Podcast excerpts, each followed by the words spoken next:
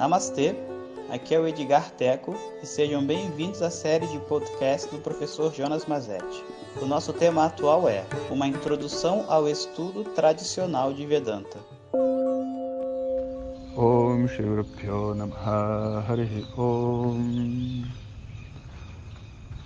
Bom dia pessoal. Então, estamos na última bênção, terceira bênção. E essa terceira bênção ela vem dentro de um, de um contexto na minha vida. O nome dessa bênção é Atma Anugraha. É a, a bênção, sua própria bênção. Né? E é interessante porque esse Atma Anugraha, ele ele muitas vezes é confundido até com uma certa arrogância ou prepotência. Por quê? Porque todas as transformações que ocorrem na nossa vida, elas ocorrem com um determinado mindset, uma determinada atitude que chega a ser até um pouco incoerente. Mas que a gente, depois que observa a nossa vida, a gente vê que sempre foi assim. Por exemplo, se uma criança que está aprendendo xadrez, né? Está aprendendo a jogar xadrez. O pai joga com ela, né? O pai, ele constantemente, ele vai, é... o pai constantemente vai deixar o filho ganhar, aumentar um pouco o nível de dificuldade e deixar ele ganhar. E esse deixar ele ganhar não faz o filho aprender. É muito importante a gente entender isso. Deixar outra pessoa ganhar não faz a pessoa aprender. Não. Inclusive tem gente que é inclusive de uma outra filosofia, sabe? Eu sempre dou meu máximo e não deixo. Mas a pessoa não cresce. Mas ela não está crescendo não é porque ela não está ganhando. O ponto não é esse. O ponto é que na mente de uma criança que é muito pequena e muito frágil, ela precisa acreditar que ela é boa antes de ser boa.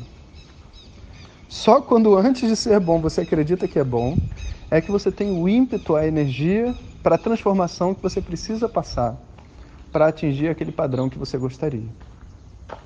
Isso ocorre com uma criança pequena, isso ocorre também nos esportes. Um dos grandes segredos dos treinadores e tudo mais não é tipo assim a técnica, mas é o trabalho psicológico que é feito com o atleta.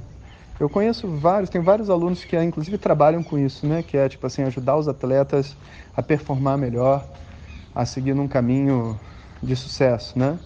E muitas vezes um grande trabalho que é feito pelos treinadores e tudo mais não está no âmbito do, do exercício em si, é, às vezes é no, no lado pessoal, porque a pessoa, sei lá, saiu muito cedo de casa, é muito nova, está mudando de uma realidade. Imagina que seja, sei lá, um, um jogador de basquete que de repente entrou para uma liga e o cara agora ganha dinheiro, ele nunca ganhou dinheiro na vida e ele se perde, sabia?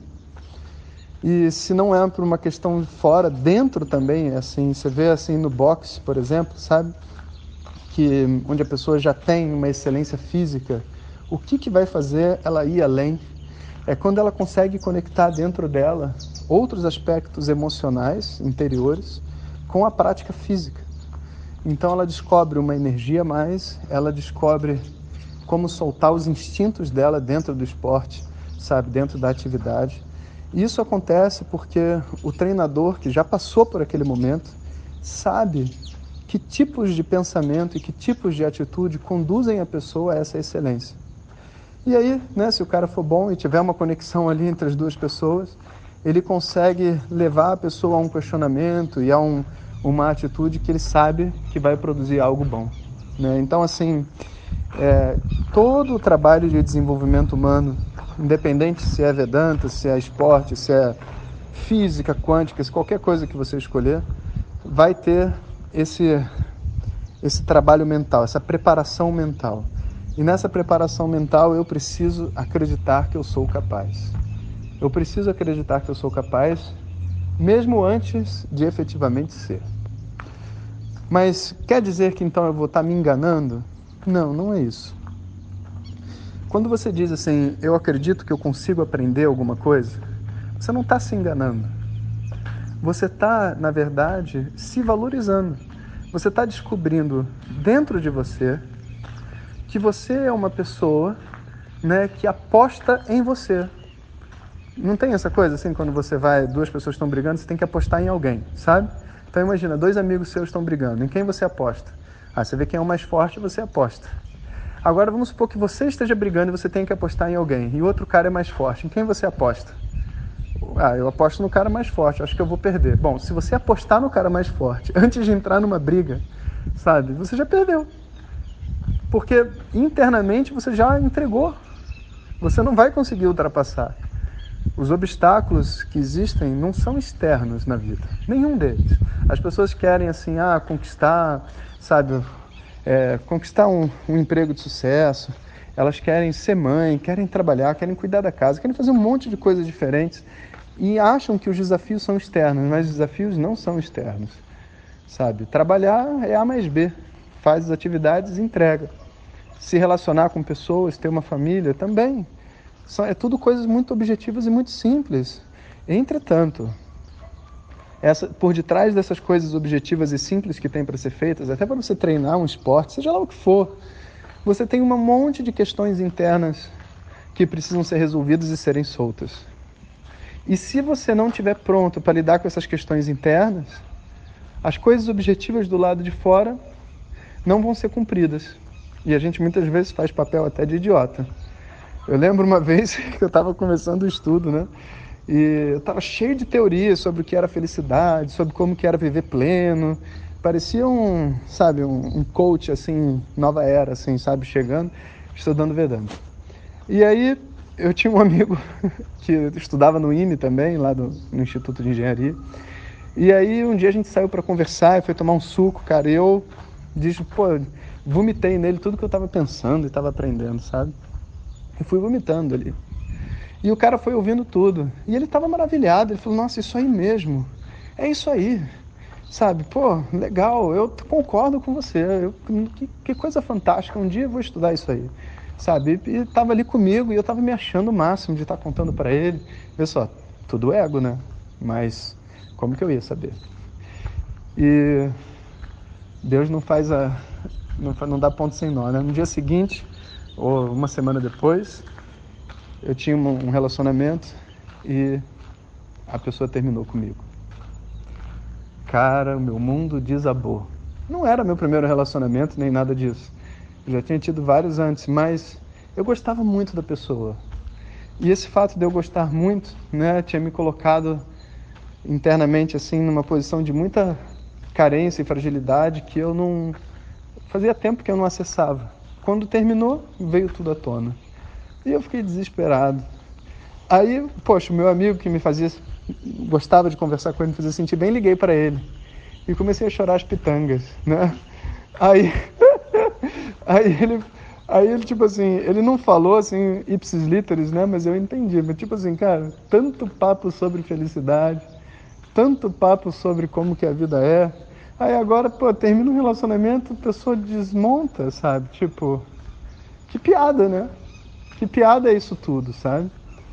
E então a gente tem que ter dentro da nossa mente, sabe, um, um, um certo nível de honestidade e de compreensão, sabe?